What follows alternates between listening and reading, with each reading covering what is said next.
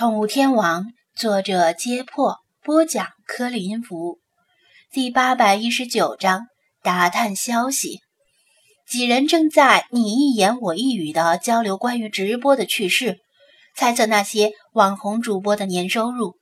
张子安就见一辆警车停在了门口，他一看熟悉的车牌，就知道盛科过来了。果然，盛科满面春风的下了车。乐呵呵地向水族馆走过来，与张子安在门口握手寒暄。张店长生意又做大了呀？哪里哪里，借了一屁股债，要是没生意，我就只能去喝西北风了。张子安笑道：“盛队长，怎么今天有空过来？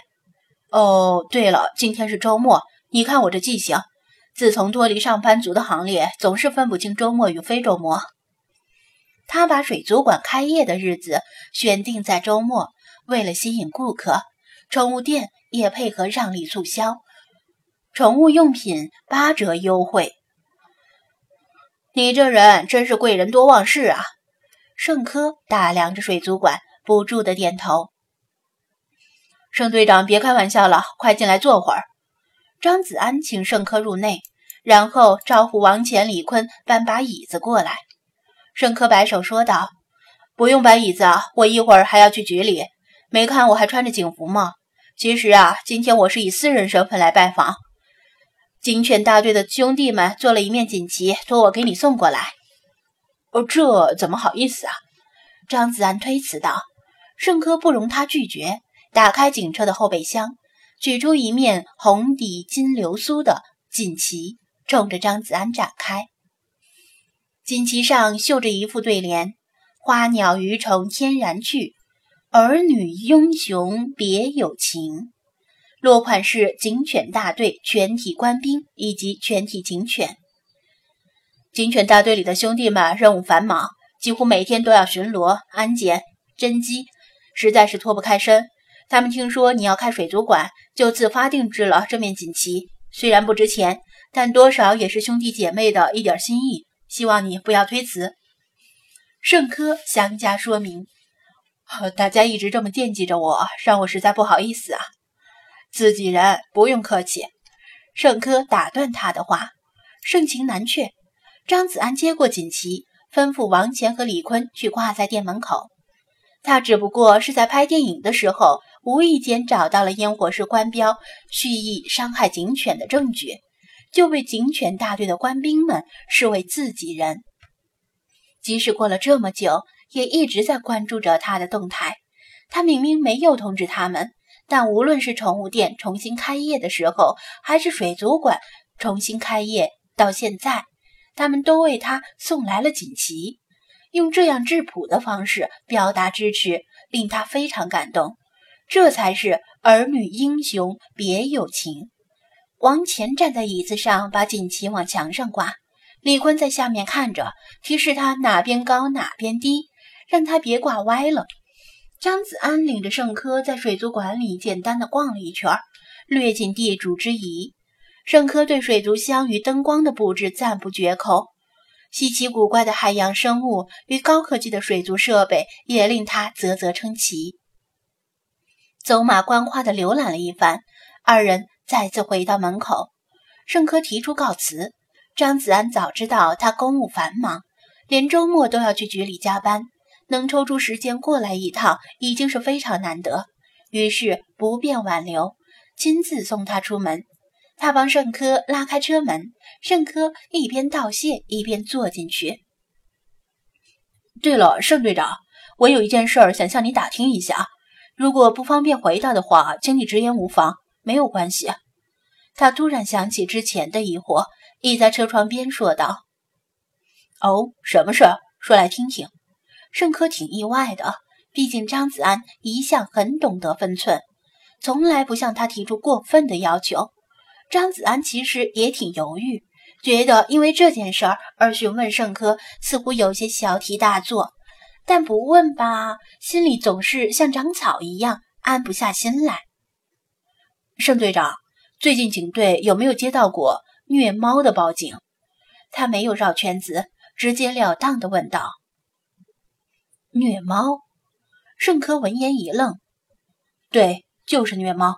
有没有市民目击到虐猫事件而报警的？”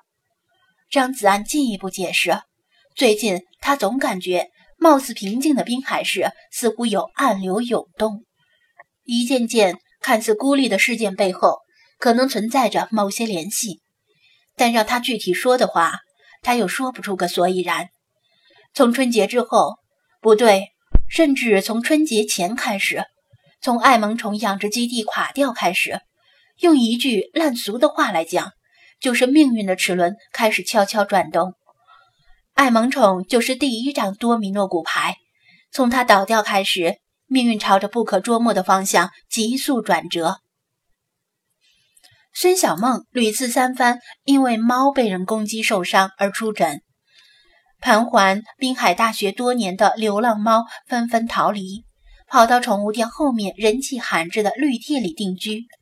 如果他是个普通人，仅凭这两点，不太可能敏锐地察觉到异常。但如果再联系到店里的邪恶猫神雕像离奇失踪，甚至可能成为信仰之力而成为新的精灵这件事，情况就有所不同了。邪恶猫神雕像的信仰之力是从何而来？若说这三件事其实并不是孤立的，而是像他猜想的那样，确实存在内部联系，那这一切的线索。恐怕就指向了虐猫。虐猫并不是近几年才有的现象，只不过是近几年手机和移动互联网的蓬勃发展，令虐猫事件频频出现在公众面前。并不是说近几年坏人变多了，总是喜欢虐猫，而是以前因为传媒不发达，虐猫事件没有出现在公众视野里。移动互联网是一把双刃剑。既能令舆论向虐猫者施压和谴责，但虐猫者也可以潜伏在各种 QQ 群和微信群里，很方便的彼此交流虐猫心得和方法。换言之，通过虐猫老手的远程群体安利，越来越多的人对虐猫产生了兴趣，迅速掌握了虐猫和躲避公众视线的方法，于是邪恶的信仰之力便产生了，一点一滴汇集起来。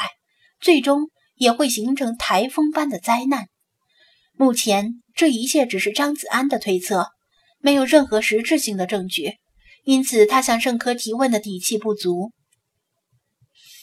盛科皱眉，凝神思索片刻，然后缓缓摇头：“不方便。”张子安问道：“若盛科表示不方便，那就没办法了，毕竟这是警务系统内部的事。”那倒不是，盛科若有所思，没有直接回答，而是反问道：“你应该知道，目前我国并没有对虐待动物的事件立法吧？”“嗯，我知道。”张子安点头。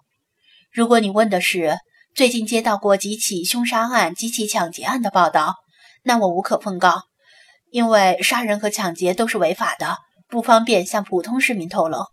不过你问的是虐猫事件的报案。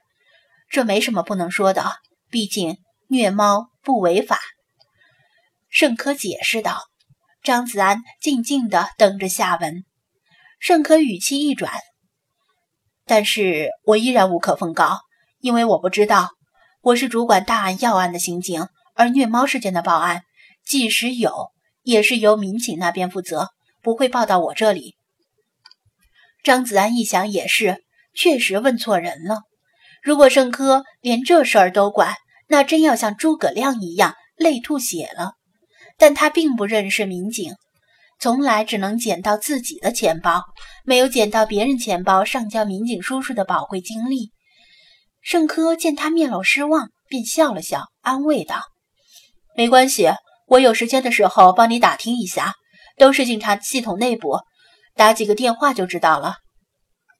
那就谢谢了。”张子安抱歉地说道：“最后还是要麻烦盛科。”不客气，小事一桩。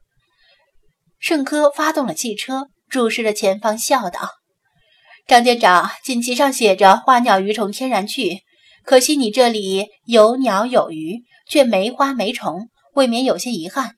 不过你瞧，送花的来了。”张子安顺着他的视线望过去，见到一辆出租车停在门口，小雪捧着一小束花下了车，又从后车座拎下了一个猫包。那我就不打扰了，先走了。盛克挥挥手，升起车窗，驶离宠物店。张子安也对着警车的背影挥挥手，然后向小雪迎过去。店长先生，水族馆开业大吉呀！小雪俏皮的扮了个鬼脸。上次送的猫神雕像被你弄丢了，这次就没有别的礼物了。不知道开业适不适合送金色的郁金香？我是不太懂花语什么的，就算不适合也凑合一下吧。欢迎欢迎，没什么不适合的，我也不懂花语。不过是礼物，我就收。张子安接过郁金香，金黄色的花朵与翠绿色的花茎搭配起来，既清新又好看。数量不太多，就几只，看起来很高档呀，不像是普通品种的郁金香。呃，多谢了。他说声谢谢，又似乎猫包有些沉，小雪单手拎着有些吃力。把花送出去后，他就用空出来的那只手一起拎。猫包里露出波斯猫的脸，略带不安地向外窥视。是来给猫洗澡吧？我来帮你拎吧。小雪想要推辞，还是被他把猫包拎过来。哟，这猫又长胖了。张子安入手之后，就真切地感受到猫的重量确实不轻，不过对他来说还是很轻松的。